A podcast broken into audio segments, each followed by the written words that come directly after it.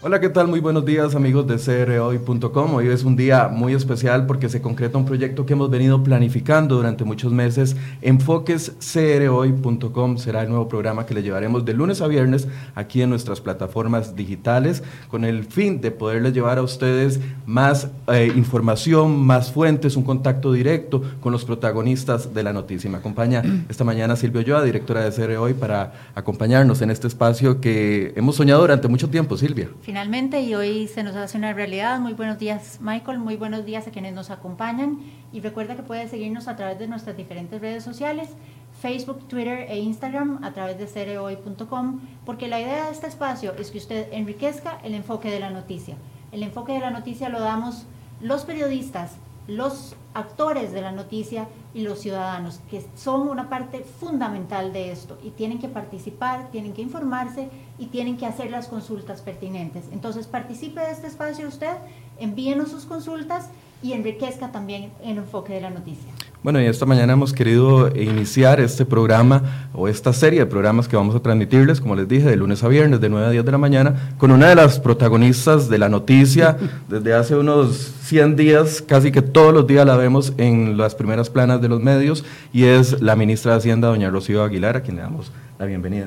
Muchísimas gracias por la oportunidad de acompañarlos hoy, por el privilegio además de ser la primera que participa en este nuevo espacio que ustedes están dándole a los costarricenses con el propósito, por supuesto, de que todos estemos cada vez no solo más, sino mejor informados. Correcto. Parte de este ejercicio que queremos hacer hoy es ir planteando, durante la discusión se han ido dando modificaciones, el Ministerio de Hacienda tiene una meta para eh, eliminar o disminuir el déficit fiscal y los cambios se han ido dando en la Asamblea Legislativa. Y hoy hemos planteado esa pregunta, ¿qué es lo que se requiere versus lo que se va obteniendo? Y tal vez, doña Lucía, nos puede ayudar empezando con un panorama general de qué es lo que está sucediendo en la Asamblea Legislativa. Me imagino que usted tiene las últimas noticias de lo que va a suceder en estas semanas claves. Sí, yo, yo creo que aquí es importante tener en consideración que si Costa Rica quiere efectivamente...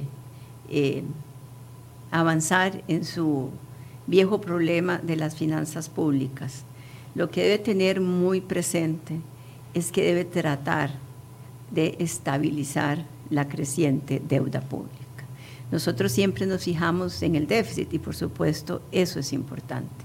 Pero de aquí lo más importante es que este conjunto de medidas de ingreso, de gastos y las acciones que se sigan tomando hacia adelante estén enfocadas fundamentalmente en cómo hacemos para cambiarle esa ruta creciente que lleva eh, la deuda pública. Tal vez, doña Rocío, perdón que la interrumpa,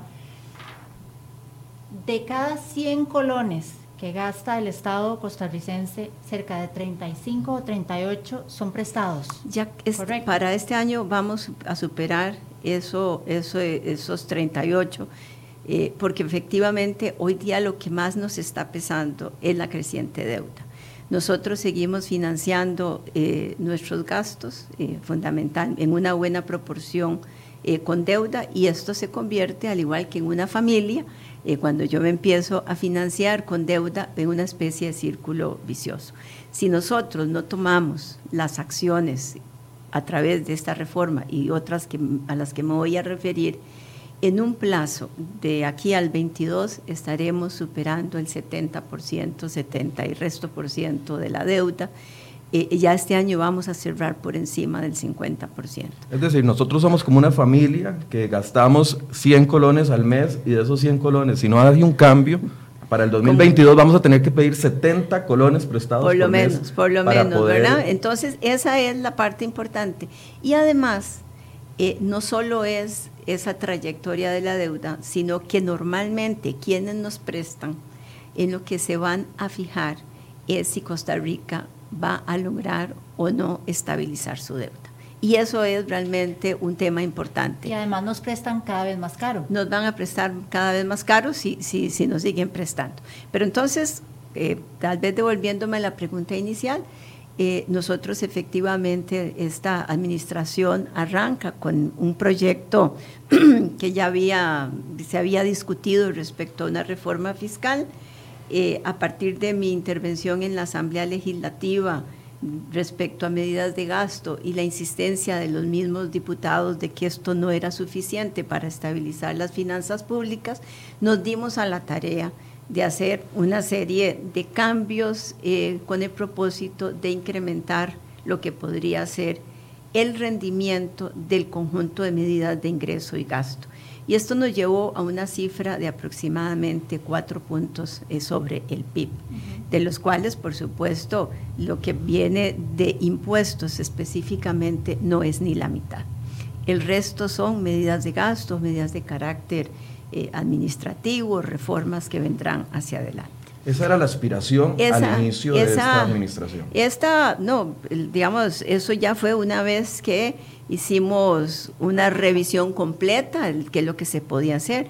Incluso esa cifra de cuatro y resto fue revisada por el Fondo Monetario y por el BID con el propósito de que existían dudas de si efectivamente los rendimientos a los cuales se refería Hacienda eran los correctos, fueron revisadas y en más o menos quedaron en 3.97% medidas de ingreso y de gasto. hueco fiscal que nos encontramos. Estamos hablando de dos cosas. Y cuando hablamos de hueco fiscal, yo creo que si gusta pasamos eh, al tema de hueco de una vez, porque si no ahí va a quedar el, en el, fondo de la, sala, vamos de una vez. vamos de una vez. Aquí hay dos temas importantes. El que efectivamente se convierte en lo que se puede llamar técnicamente un hueco es que los ingresos que el país esperaba en el año 2018, producto de impuestos, van a ser mucho más bajos.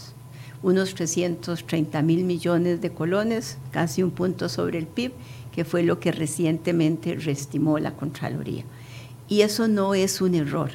Efectivamente, cuando se hace el presupuesto, se formula en junio del 2017 el crecimiento que estaba previendo el Banco Central, las condiciones eran otras. Eh, lo cierto es que la economía no, no, creció en las tasas que se esperaban. De hecho, el Banco Central en el mes de julio vuelve a reestimar las cifras y entonces del 4% que se había estimado allá por junio del 2017, hoy estamos como en el 3.2. Eso efectivamente impacta los ingresos. Y esto sí va a ser un presupuesto extraordinario que hay que presentar a la Asamblea Legislativa, eh, producto de que los ingresos van a estar por debajo de lo esperado.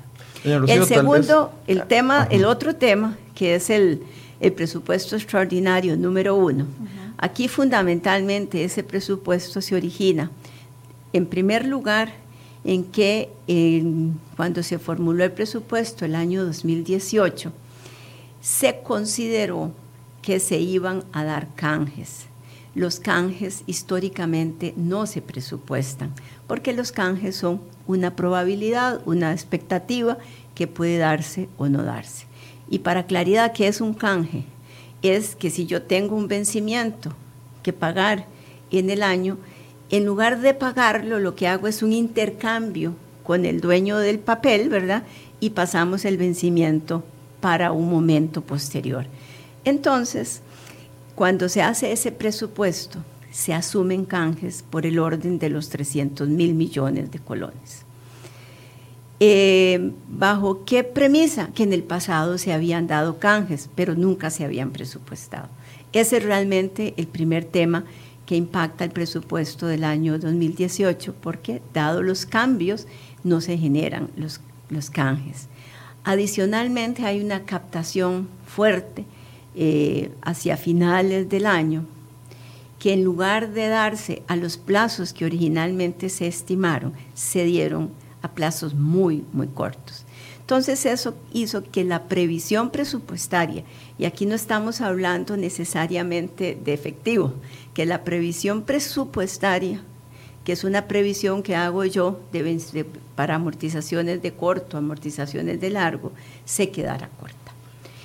Ahora, yo quiero eh, enfocar en este el Nada más, que usted el segundo el segundo tema, los 300 mil implican un aumento de la deuda. El primer, este de los 700 no es un aumento eh, técnicamente de la deuda, es que yo tenía un vencimiento que, que primero tenía un vencimiento que creí que no iba a tener que pagar en ese momento porque tenía un canje. Segundo, no preví la fuerte captación hacia final del año, que además venció muy temprano en el año, que obligaba realmente al gobierno a haber hecho un presupuesto extraordinario. Lo que sucedió fue que no se hizo un presupuesto extraordinario, sino se manejó de manera diferente. Ahora usted nos dice que no es un error, pero hace unas semanas usted decía que fueron cálculos alegres. Por eso, para mí el tema alegre, y para, para circunscribirlo a lo que yo llamo alegre, es asumir los canjes. Es que los canjes nunca, para efectos presupuestarios, se han considerado. Para diciembre, enero de, de, enero de este año, digamos, ya eso se sabía. Ya eso, o don Helio Fallas, o alguna persona dentro del Ministerio de Hacienda tenía que saberlo, ¿sí o no? Bueno, tan sucedió que lo que hacen es resolver el problema con una modificación presupuestaria, con un decreto ejecutivo. ¿A usted le avisan? No, no, pero primero ni estaba en ese momento, para empezar. Pero el punto es que en lugar posiblemente lo lógico hubiese sido, lo pertinente hubiese sido, hacer el presupuesto extraordinario. Entonces lo que se hace es que en lugar de presupuesto extraordinario, se hace una modificación, que legalmente es factible, no es que no sea factible, pero al hacer esa modificación, eh, lo que sucede es que queda descubierto el segundo semestre. Claro. Sin efectivamente comunicar. Esa es mi consulta. Cuando usted porque el PAC era un momento político muy delicado. Eso, eso no se quiere o toman la decisión de no presentar un presupuesto extraordinario. Usted no estaba en el panorama, digamos, en ese momento, pero avanza el, el, momento político y llega usted a esa cartera. Hay un traspaso, digamos, un traspaso de poder.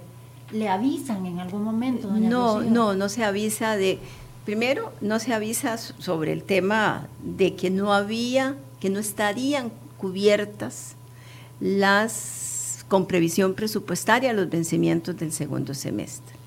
En el Ministerio de Hacienda siempre se hablaba de la posibilidad de canjes. Eh, esa es la, digamos, la, situación. Eh, y en algún y efectivamente se habla de la necesidad de un presupuesto extraordinario pero en ningún momento que se hable de un presupuesto extraordinario se dice que es que ya en ese momento estamos descubiertos. Eh, es más, la carrera mía, en algún sentido, del presupuesto extraordinario, no está sustentada siquiera en el conocimiento de ese descubierto, sino en la importancia de reflejar un buen comparativo entre el presupuesto del 18 y el 19. Y les voy a decir por qué. Porque cuando ya estamos formulando el presupuesto, mi primera, eh, la primera situación que me causa extrañeza es que a pesar de todos los esfuerzos que estamos haciendo por contener el presupuesto, demuestra un crecimiento importante. Y viendo dónde está el crecimiento, el crecimiento está en el servicio de la deuda. ¿Y por qué está en el servicio de la deuda? Porque esa decisión que se toma de canjes y el resto de cosas a las que me refiero, lo que hicieron fue un presupuesto 2018, no sé si la palabra correcta es subestimado. Es más, si usted compara el servicio de la deuda del 17 con el 18, cae en más del 13%. Y no parecía lo, lógico a la luz de lo que venía creciendo la deuda. Entonces ahí, digamos, empiezo yo a ver cómo nos apuramos con el presupuesto extraordinario para que al hacer el comparativo sea el comparativo correcto. Dadas cifras subestimadas del 18, iba a verse un salto muy grande. Ahora, doña Rocío, en Hacienda ya se, han ya se ha explicado de que los mismos técnicos, de que esto fue un cálculo técnico, que hicieron los mismos técnicos de la tesorería, que están ahí, que continúan si no hubo un error y si hubo un cálculo, hay, hay oportunidades de mejora, hay formas de, mejorar de que esto el otro año no nos vuelva a suceder y que a medio año no sería, Perdón, sería imperdonable que, que el país vuelva en algún momento a que le suceda una cosa como esta. Por eso, entonces, es grave lo que sucedió. por supuesto, vamos a, vamos a decirlo en estos términos. el negocio de la deuda es un negocio de confianza, fundamentalmente. Y cuando este tipo de acciones, de alguna forma, vienen a afectar esa confianza, el tema es delicado. Entonces, eh, yo en este momento no estoy, yo, yo lo que sí califico como una situación posiblemente que no se debe hacer y que no debería permitirse, es asumir que como voy a tener canje subestimo mis vencimientos. Porque de alguna manera estoy casi haciendo, eh, es, arriesgado. no es que no se vayan a dar, pero no se pueden suponer. De hecho, en el pasado se han dado, pero nunca se habían presupuesto, nunca se había considerado que tenía que tener un menor servicio la deuda porque tenía canjes. Ese sí me parece que es el primer tema que, sobre el cual uno debería, eh, digamos, alertar. El segundo, no es que la modificación no fuera una medida correcta, la del decreto ejecutivo de marzo que se publica en abril, pero debió inmediatamente, además de esa modificación, dejarse planteado el presupuesto extraordinario. Por lo menos un acto de transparencia y un acto de responsabilidad. de responsabilidad, por supuesto, porque quienes hacen esa modificación presupuestaria tienen claridad que están dejando el segundo semestre eh, sin la cobertura necesaria para efectos de previsión presupuestaria. Sobre este tema usted hace unas semanas ordenó una investigación. Esto se está trabajando, se, le ha mandado en parte también a la presidencia. Eh, el día de ayer creo que fue, vi que me mandaron ya las actas porque queremos ver las actas, qué fue lo que se dijo en las actas para, efectivamente, esto hay que hacerlo. Eh, y me parece, por ejemplo, eh, digo, a mí me parece muy bueno que la Contraloría también lleve adelante, me parece que además estaría en la obligación de hacerlo. ¿Por qué? Porque sería una investigación que está a cargo de, una, de un órgano eh, de constitucional, independiente, totalmente objetivo, eh, profesional en eso y, me parece que, sería, digamos, yo me sentiría, digamos, muy a gusto que sea la Contraloría la que lleve adelante, la, que lleve adelante esto. Yo creo que para concluir este tema y, ir a un corte comercial, hay que hacerle una pregunta a usted básica. ¿Qué hubiese pasado si usted no procede al pago de estos 185 mil millones eh, sin contenido presupuestario? Y además, como excontralora, vale la pregunta, ¿Eso se cayó en una ilegalidad o no? ¿Era yo creo que, aquí hay, dos cosas importantes. Primero, cuando se hace ese pago, yo no conozco que no había previsión presupuestaria. Pero si aún sabiendo, perdón, perdón, aún sabiendo, no hubiera dejado de pagar en, bajo ninguna circunstancia. En estas cosas eh, y posiblemente estos son de los temas que vienen con el cargo. Uno debe ponderar realmente si de lo que se trata al final del día es que uno salga eh, eh, totalmente libre de, de, estas situaciones o lo que interesa es lo que le puede suceder al país si simplemente a alguien se le hubiera ocurrido no hacer el pago. Entiendo que la circunstancia eh, y yo soy la jerarca de ese ministerio y tendré que afrontar las responsabilidades del caso. O sea, eso de, ninguna manera eh, implica que no lo deba hacer, pero bajo ninguna circunstancia el país se puede dar el lujo de no pagarle a sus acreedores. ¿Por qué? ¿Qué hubiera pasado? No, hubiéramos entrado automáticamente en default, porque incluso hay normas en nuestros, eh, en nuestros con nuestros principales acreedores internacionales, que una cosa de estas implicaría automáticamente un default. Entonces, expliquémosle a la gente, esto es, una paralización. Ya, esto exactamente es más o menos eh, más allá de la crisis que queremos evitar. Esto es básicamente lo peor eh, que puede pasar. Esto eh, implica posiblemente tener que recurrir al Fondo Monetario y empezar a, generar una serie de medidas que los costarricenses querríamos no tener. Que, pero, pero sí es importante estos pagos se estaban haciendo con desconocimiento de la previsión presupuestaria, pero bajo ninguna circunstancia, aún yo si lo hubiera conocido, hubiera lo hubiera, la decisión. Una, o sea, hubiera paralizado los pagos, entendiendo las responsabilidades que eso significa, porque es, son del tema donde uno debe ponderar realmente los intereses y balancearlo. Eh, no todas las decisiones que se toman todos los días desde diferentes cargos son las más, las más sencillas. Yo podría decir, eh, soy una mujer valiente con el principio de legalidad y lo defendí a ultranza, pero a costa de todo el país.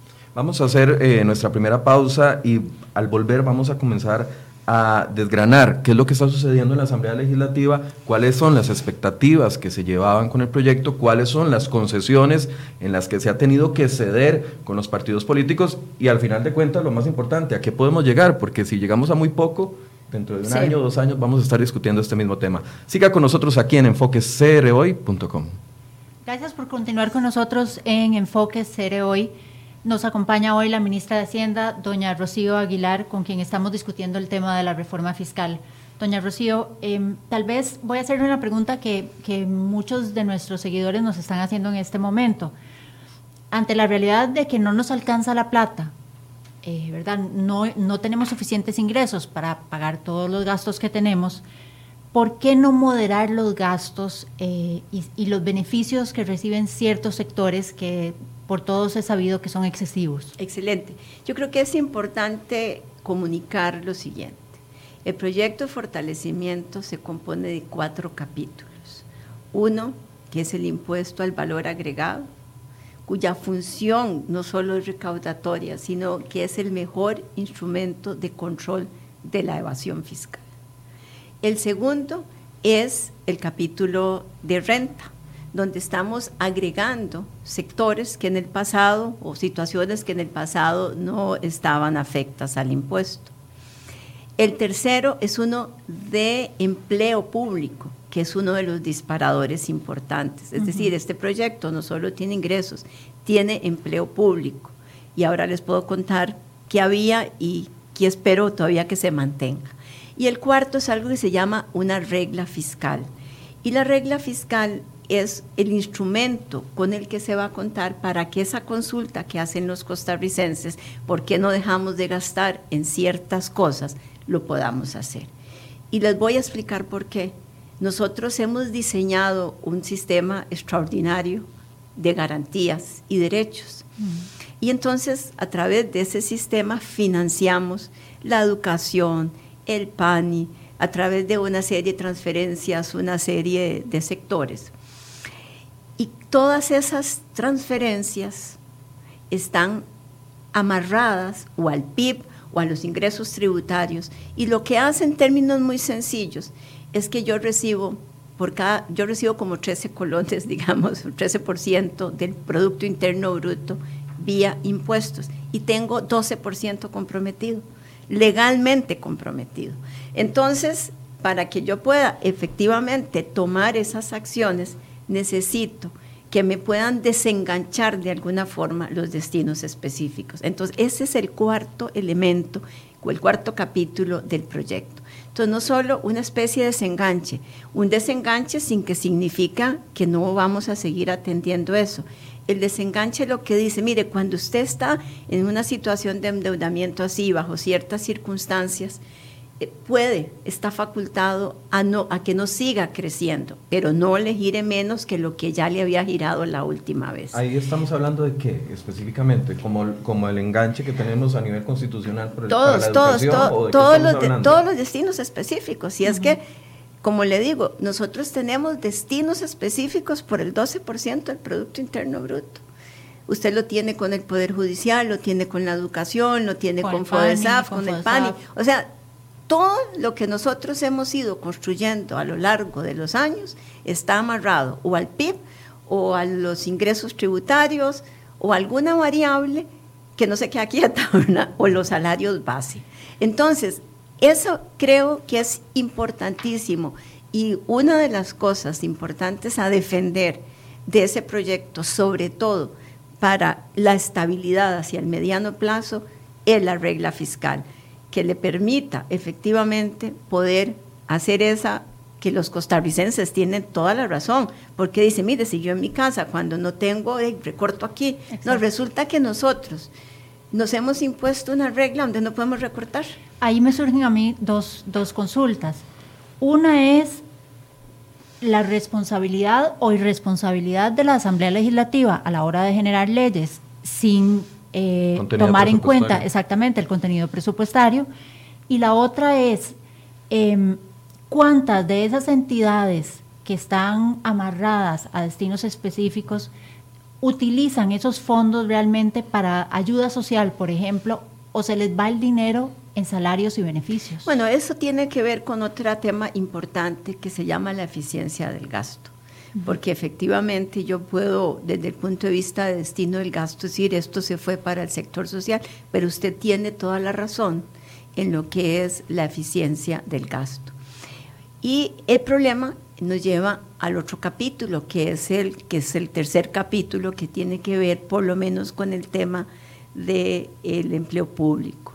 Nosotros, lamentablemente, y por años, por años, esto no es que acaba de suceder, por años eh, diseñamos un sistema, ni siquiera lo diseñamos, ese es el resultado más bien de la falta de diseño. Un crecimiento Emergió, digamos, ¿verdad? Un sistema amorfo de empleo público, donde ustedes saben, hace, hace bastantes días y años se viene hablando del tema, tenemos una planilla eh, un sistema de remuneraciones que crece automáticamente, más allá de lo que suceda con la inflación en determinado momento, el costo de vida.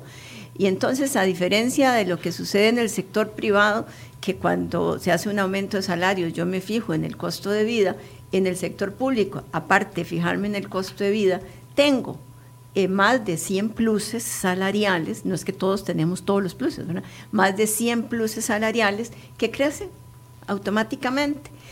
Eh, algunos incluso por el simple transcurso del tiempo, como es la anualidad. Entonces, en este capítulo de, empleo eh, público que está en el expediente, que están discutiendo o que empezarán a discutir los diputados, hay varias reglas importantes que se están fijando ahí. Uno, un límite a la famosa anualidad, que ustedes saben que en algunas instituciones se han dado el lujo de que llegan a más del 5%. La Universidad de Costa Rica. Ponerles un tope a las anualidades y adicionalmente, de manera inmediata, bueno, que no superen el, digamos, el 2% en promedio, porque depende si es profesional o no. Entonces lo fijo en el 2%, para, de aquí en adelante, por supuesto, e inmediatamente las hago nominales. Y ustedes no tienen idea el efecto que tiene de pasar las anualidades de porcentajes anualidades, a, nominales. a nominal. Es más, en este presupuesto del 2019 estamos viendo ya el efecto, porque acuérdese que de manera administrativa esa decisión la tomamos. Ahora, doña Rocío, ¿qué garantía hay, perdón que le, que le interrumpa, qué garantía hay de que esto va a ir en conjunto avanzando en la Asamblea Legislativa, porque usted no es la primera ministra de Hacienda que hace el enfoque o que, o que genera la conciencia de que el tema del empleo público es un grave problema. Han pasado tres, cuatro ministros que recuerdo en ese tema y nunca los gobiernos eh, han logrado avanzar en esta etapa. Entonces, tal vez existe algún tipo de desconfianza por parte de la gente de que que me van a, avanzar en el tema de los impuestos, pero qué garantía hay de que eh, regla fiscal, de que empleo público se llegue a concretar bueno, eventualmente. Yo creo que eso es una respuesta que tienen hoy día los congresistas, porque efectivamente aquí no solo se trata de decir pasamos una reforma, es que esa reforma debe permitirle al país en el mediano plazo lograr esa sostenibilidad. Y eso va más allá de los ingresos tributarios que ahí se, que ahí se contemplen. El otro elemento importante se llama pensiones de lujo.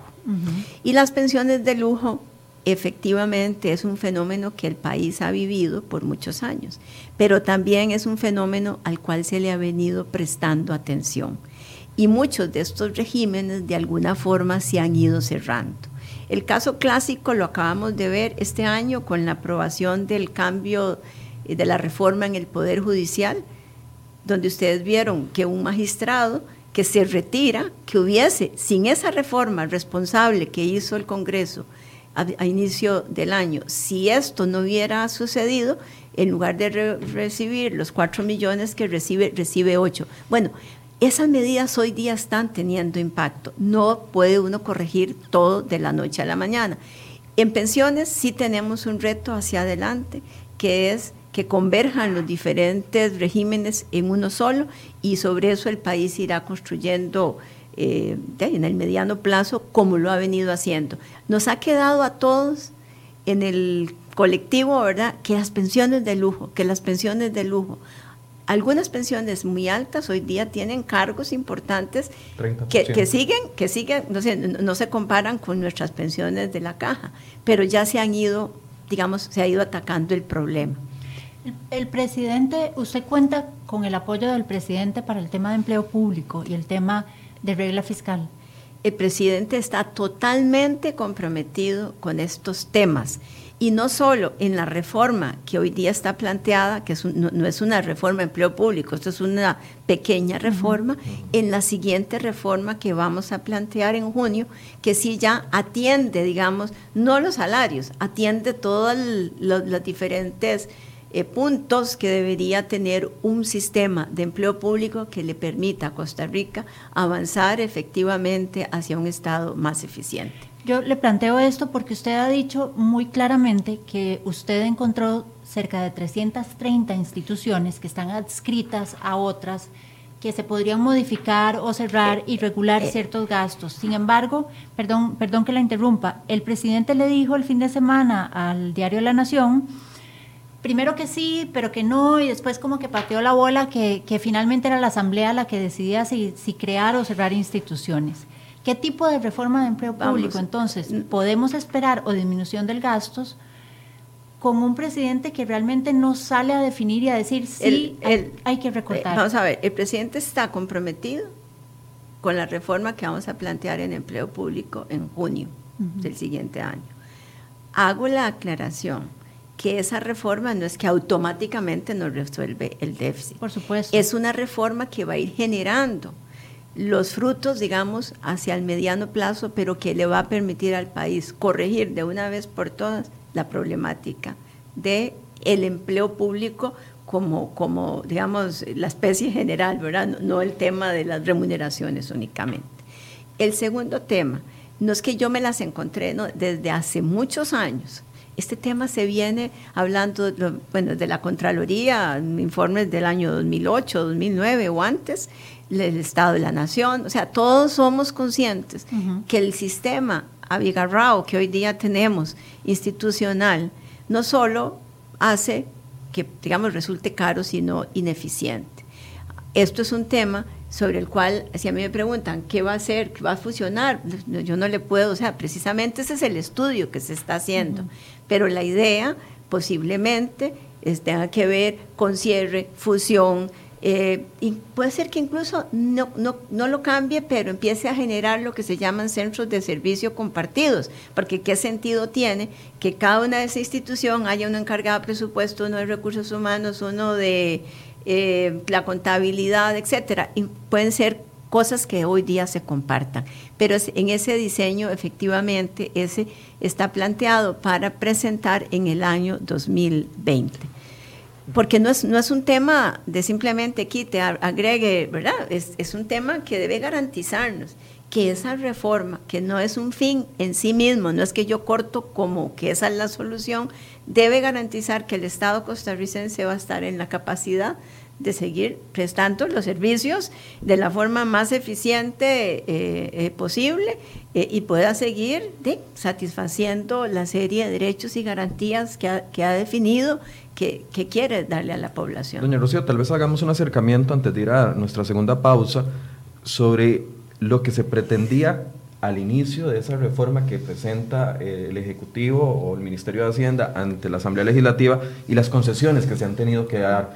Eh, entiendo de que de un 412 ya vamos como por un 3 vamos a ver, No, no, vamos a ver.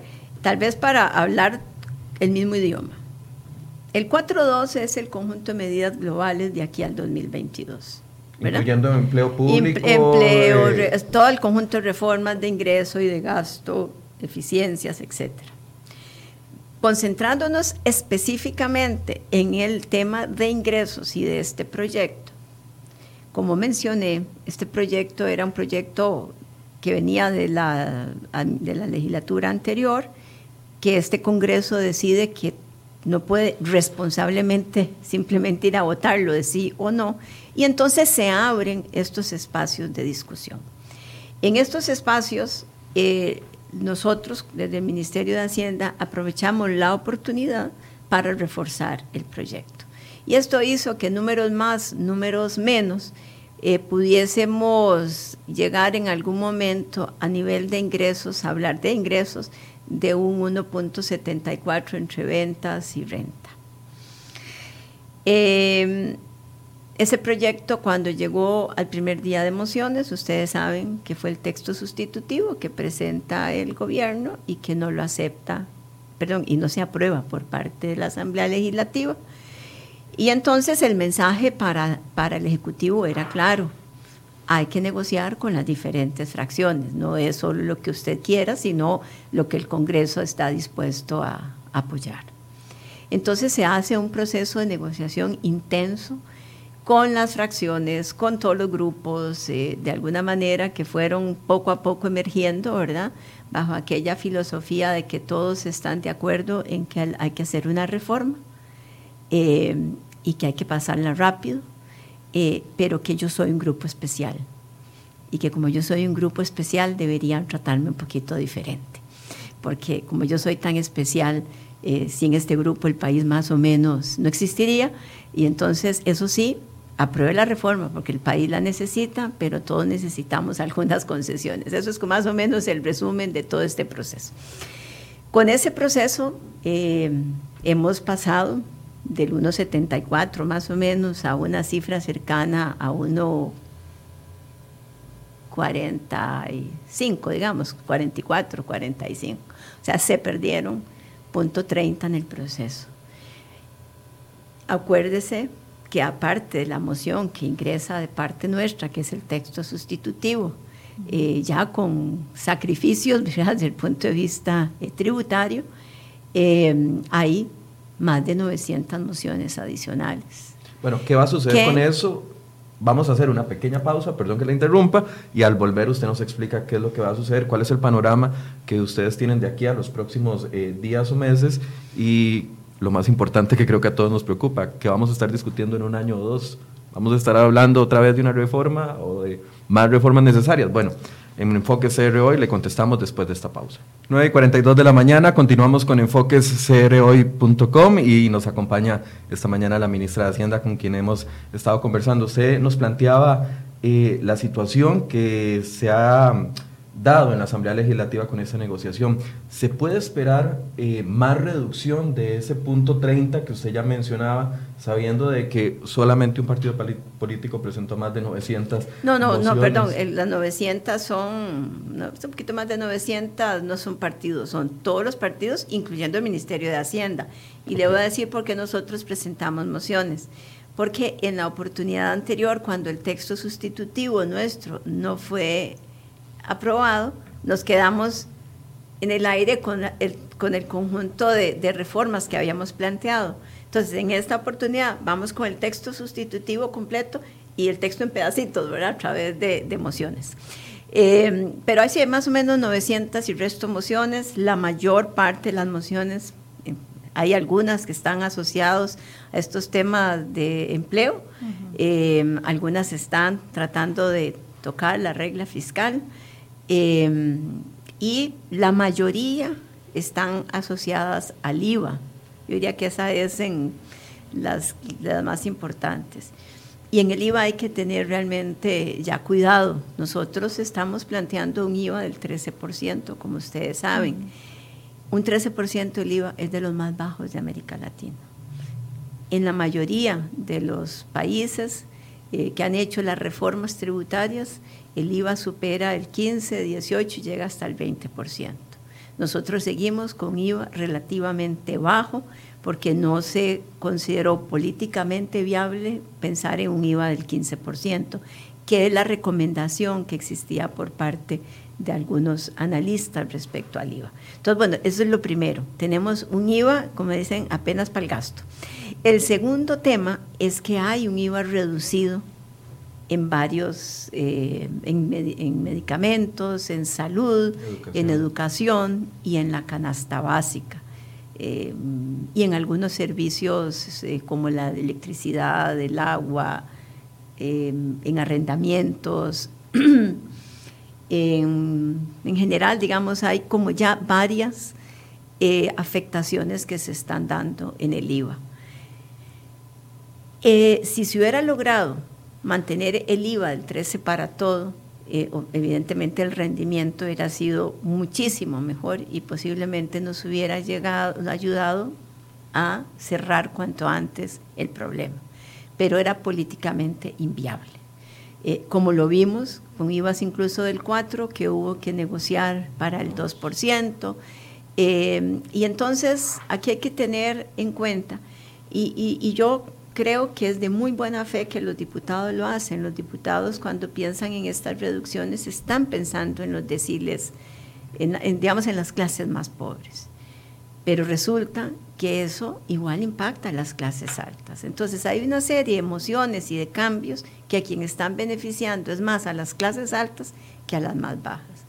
Y posiblemente lo lógico de esto hubiera sido no tener IVA reducido, y hacer más bien programas focalizados específicos para las poblaciones que tenían efecto.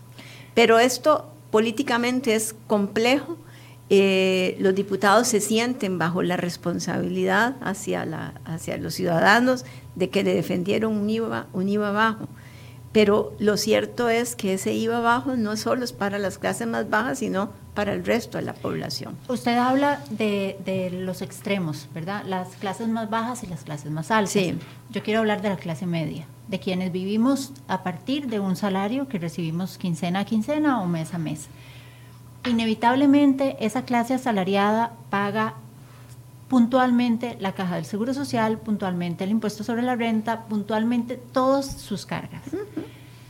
Además, esa clase media hace un esfuerzo para enviar a sus hijos a la educación privada porque es, está comprobado que es mejor, les da mayores oportunidades y además descongestiona las listas de espera y la, la, espera en la caja del Seguro Social y los EVAIS. Entonces recurre a la medicina privada.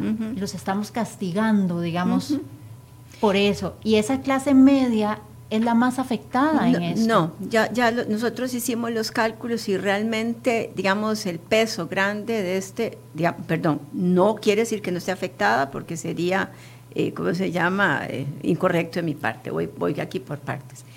Eh, de los, creo que es de séptimo, octavo para arriba es donde realmente, digamos, tiene un mayor impacto. El segundo tema es que nosotros tenemos un sistema de cobro del impuesto de la renta sobre el salario, donde hay una, el más del 80% de los asalariados no paga. Y Costa Rica escogió hace muchísimos años ese sistema.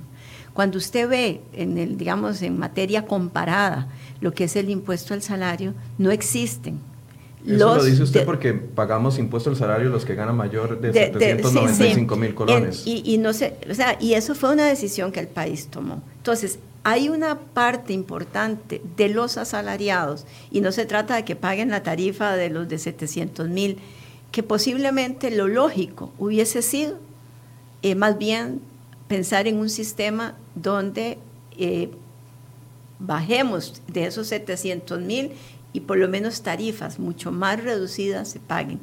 Pero entonces, cuando, cuando vemos nosotros tenemos la mayor parte de los asalariados nuestros no paga el impuesto del salario.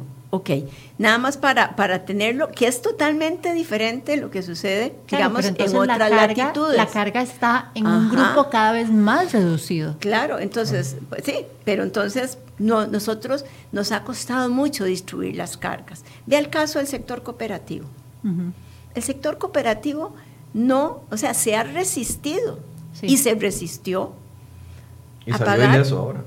Así es y eso es a lo que, a lo que, pero entonces, cuando usted tiene esa, lo que yo esas resistencias, ¿verdad? Es donde de, la, la, distribución tal vez no, no es la óptima. Segundo, ¿cuál es, cuál es el, el, escenario alternativo que tenemos? Vamos a decir, ah, no, aquí entonces ya no va a haber reforma, no vamos a tener esos impuestos adicionales, eh, como algunos pretenden, recárgueselo todo a las empresas, ¿verdad? De las reformas que hoy día están haciendo los países es que la renta corporativa es menor y es más el impuesto de las personas. Para fomentar el empleo. Para fomentar efectivamente. Pero, pero es que nosotros nos resistimos a todo. Todos queremos la reforma, pero excluyamos al grupo A, excluyamos al grupo B, reduzcamos al grupo C. y, y tenemos unas un IVA reducido, muy, muy reducido. En, en, ciertos, en ciertos sectores. Y usted tiene la razón. Eh, vamos a tener que pagar aquellos que mandamos a nuestros hijos a la educación privada eh, un, un, impuesto eh, mayor. mayor. efectivamente, o sea, no, no, no, es que no se lo reconozca, pero entonces ¿A dónde trasladamos? Si no es ahí, ¿a dónde lo trasladamos? Lo basémoslo al salario. O sea, la otra sería pasarlo al salario, pero tampoco ha sido una decisión que el país quiera. Se lo pasamos al segmento A, no es que el segmento A es, eh, no, se puede, digamos, tocar. No es un ejercicio sencillo, es un ejercicio que desde el punto de vista teórico usted puede distribuir las cargas, pero lo cierto es que una reforma fiscal es una mezcla de lo técnico con lo político. y finalmente, es en manos del Congreso donde queda el aprobar o no la reforma. Mi mensaje es, ya hemos debilitado en parte el proyecto con esta negociación.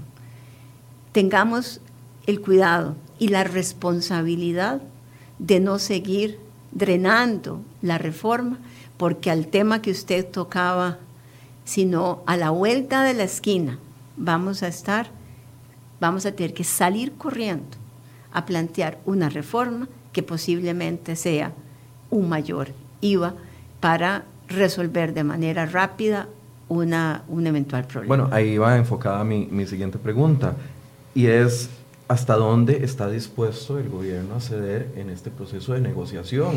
Eh, eh, yo sé que ya ahora eso está en manos de, los diputados, pero ya, ya, tienen alianzas en la Asamblea Legislativa para poder marcar la cancha, porque si no se ceden todos vamos, a ver. No, no, no. vamos, a, vamos a ser realistas.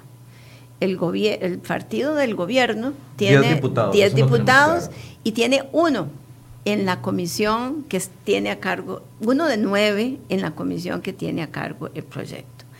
Como le digo, esta moción no es la que hace a la ministra de Hacienda la más feliz, pero la que se logró, es la que es viable. Mi mensaje es que no la degrademos más, no la drenemos más. Todas las mociones, ojalá lo que vengan es a perfeccionarla, a que donde haya algunos vacíos se corrijan, eh, Que, que ese sea nuestro trabajo. Porque si la drenamos, habremos perdido una vez más el esfuerzo de una reforma. No porque al final no se vote, sino porque lo que se vote sea insuficiente. Nosotros vamos a estar a la par de la comisión dando todo el apoyo necesario para ir, digamos, eh, dejando por lo menos eh, claridad respecto al impacto de cada decisión que se tome, porque hay que, hay que conocer de las 900 y resto de emociones, eh, creo que a partir mañana martes, a partir de martes. martes, y en este mes de septiembre esperaríamos, si todo sale bien, que tengamos hacia final del mes, posiblemente, salvo algún tema algún accidente en el camino, por lo menos avanzada el primer debate en el mes de septiembre. Para que vaya a la constitucional. Sí, si la reforma, si la moción, que es la moción de texto sustitutivo, bueno, hay una como dicen, para ver las cosas positivas. Solo hay un texto sustitutivo, por lo menos.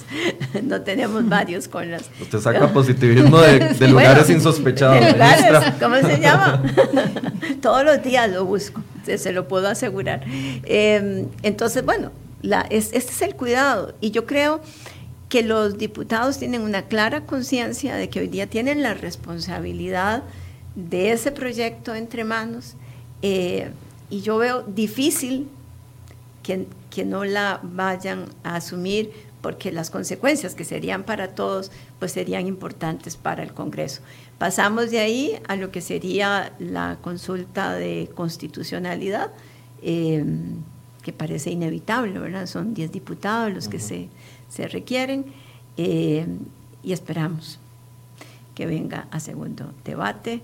Si se cumple ese cronograma del que usted habla, ¿cuándo se estarían viendo resultados? De, de este noviembre, diría yo, porque vamos a, ver si sale. Año, de dos años. Ah, no, los resultados ya económicos. No, los acuérdese varias, varias cosas. El primer resultado que nosotros, al que aspiramos, no es un impuesto, no es un ingreso de un impuesto. El primer resultado al que aspiramos es a recuperar la confianza y que el precio de la deuda costarricense vuelva por lo menos a tener, a, equilibrarse con países que tienen, digamos, un perfil similar a nosotros y que no tiene sentido que hoy estemos pagando eh, más por no haber resuelto durante muchos años el problema de carácter fiscal. Así que yo diría que es el primer, digamos, beneficio que recibiríamos. Y en una simple matemática, posiblemente alguien me haría una crítica profunda eh, por los decimales y todo lo demás. Pero si usted tiene una deuda, si usted tiene una deuda del 50% y lograra bajarle, no sé, 200 puntos, 5 por 2 días, tiene un 1% de, de, de, reducción, de, impacto positivo en el PIB, ¿verdad? En el déficit, pues. Eh, eh, eso es una matemática muy simple porque además no se logra de una vez inmediatamente podríamos tener acceso a los créditos, a, los préstamos de apoyo presupuestario los organismos internacionales. ¿Qué nos permite esto? Ordenar parte de lo caótico, digamos, de nuestro, del perfil de nuestra deuda, por lo menos quitarnos esa, esa brasa tan grande que tenemos de corto plazo, reestructurar en parte, digamos, nuestros vencimientos, tener acceso a tasas de interés relativamente, no, muchísimo más bajas. Y esas dos cosas empiezan a, y digamos, ayudan, por supuesto, en ese largo camino que implica la consolidación fiscal. No desestimularemos el consumo ni, ni el crecimiento económico. Están, están considerados los cálculos, porque cuando el Estado que es un gran gastón, deja de gastar, ¿verdad? Para ponerlo así, yo afecto la demanda agregada. Porque todos estos salarios no es que la gente se los deja ahí guardados, no, se van eh, y generan consumo en el comercio, en, los desarrollos inmobiliarios, o sea, todo eso se transforma, es, lo tenemos claro. Pero la pregunta es, ¿y el escenario alternativo cuál es? ¿Sin reforma? ¿Usted cree que sin reforma a todos los costarricenses nos va a ir mejor, porque si alguien me lo demostrara, efectivamente no vamos con la reforma, pero sabemos que cuando decimos, mire, es que este impuesto va a afectar a sí, lo va a afectar y tenemos que ser claros, transparentes y sinceros. Pero el otro tema que hemos de decir, bueno, y al otro lado, ¿qué tengo? ¿Qué es el escenario sin reforma? Cuando aparece la gente dice, mire, acabe con la, es más, si usted quitara, se acaba con la evasión, no necesita la reforma.